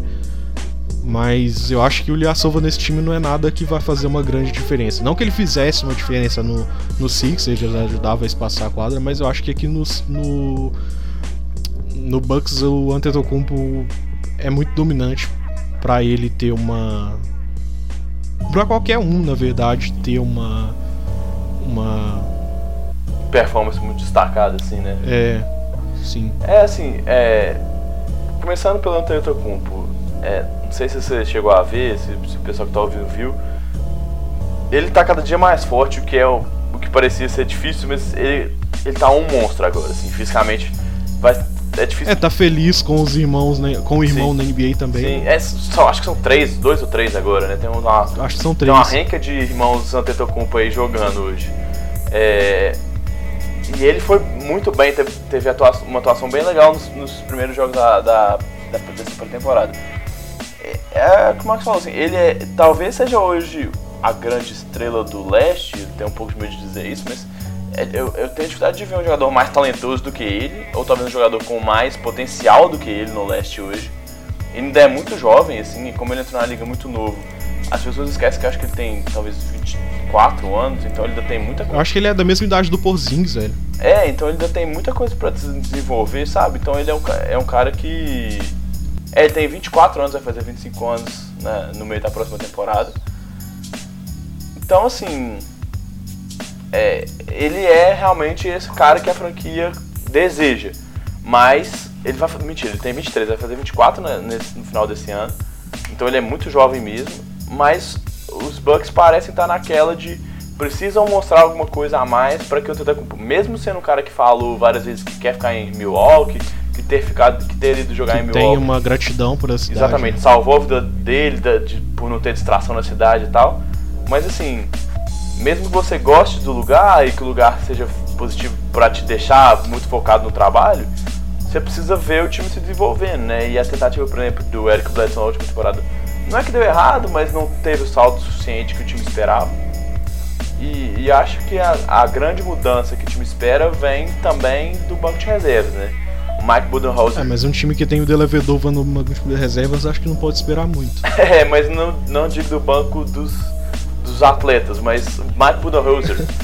né, que é o novo treinador do Sim, time, é. talvez seja a esperança de mudar um pouco esse time. É um time que saiu de anos que mostraram muitas coisas boas, por exemplo, o Antetokounmpo como armador, foi, foi o Jason Kidd que, que, colocou o grego nessa função de, de cara que comanda o ataque. mas que não conseguiu né, passar aquela barreira de que, que, se esperava no time que tem um talento como o Antetokounmpo. Então o Mike Budenholzer... Mas esse time tinha um problema, eu, eu acho que era um problema muito grande assim, que o Jason Kidd colocava eles para marcar muito em cima. É, é, é, é uma das... Era muito para dar o bote, então você tomava muita bola nas costas. É, é uma das filosofias mais fundamentais do jogo do, do Kidd, assim, né, que ele trouxe da carreira dele como jogador, e que ele realmente acredita e ele fez com que os Bucks montassem um time que fosse atlético o suficiente para pelo menos tentar esse tipo de marcação, mas que não foi boa o suficiente, como você falou, para para que o time tivesse tantos contra-ataques igual ele esperava, né? Porque não, não é um time que tinha uma, um cara tão talentoso armando, pelo menos. É, o Antetokounmpo não é esse, né, esse armador, ele, ele, ele, consegue armar o jogo pela, pela imposição física muitas vezes. E, e melhor do jogo dele é, com certeza, o contra-ataque, né?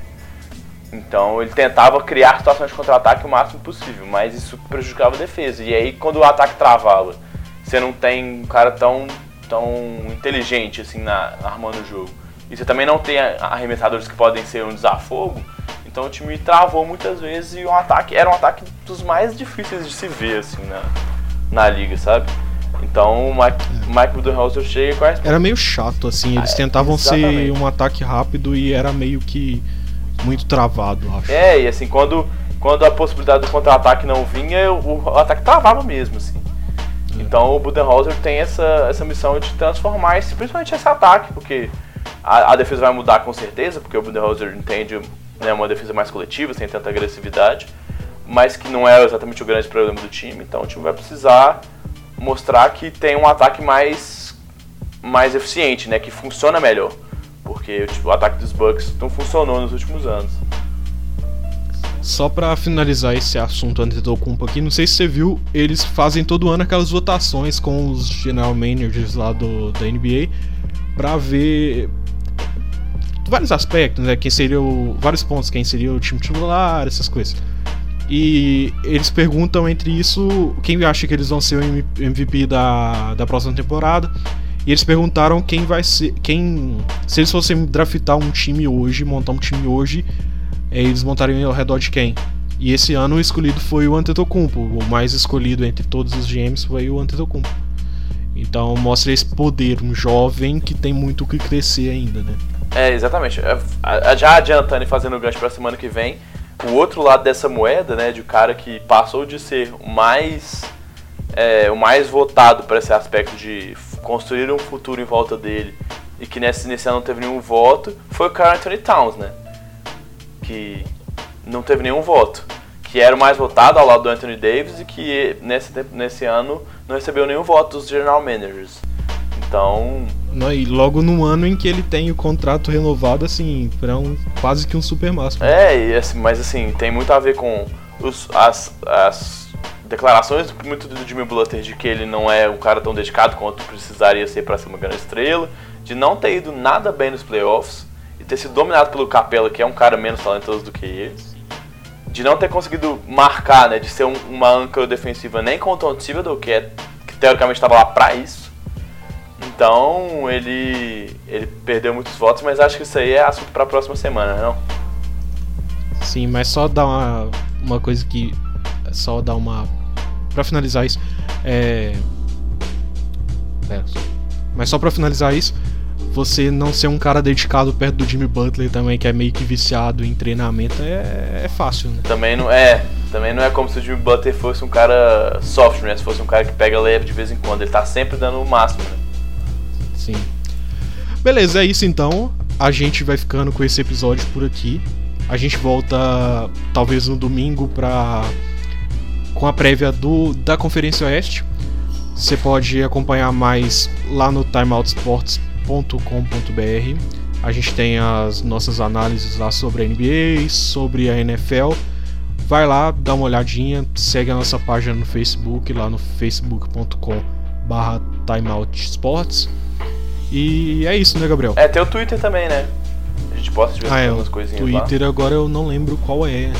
Acho que é arroba timeoutsports é também. É isso mesmo, arroba timeoutsports. Isso, segue a gente lá no Twitter. Eu sou o arroba M Rodrigues lá. Dá uma olhadinha lá, segue a gente. Qualquer sugestão, qualquer dúvida, entre em contato com a gente lá.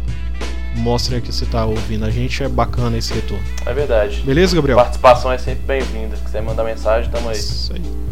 Se quiser mandar dúvidas sobre basquete, a gente vai tentar responder, tentar de alguma forma incluir nas nossas pautas aí. Não só pro, pro podcast também, manda pauta pra gente lá pro blog também, beleza?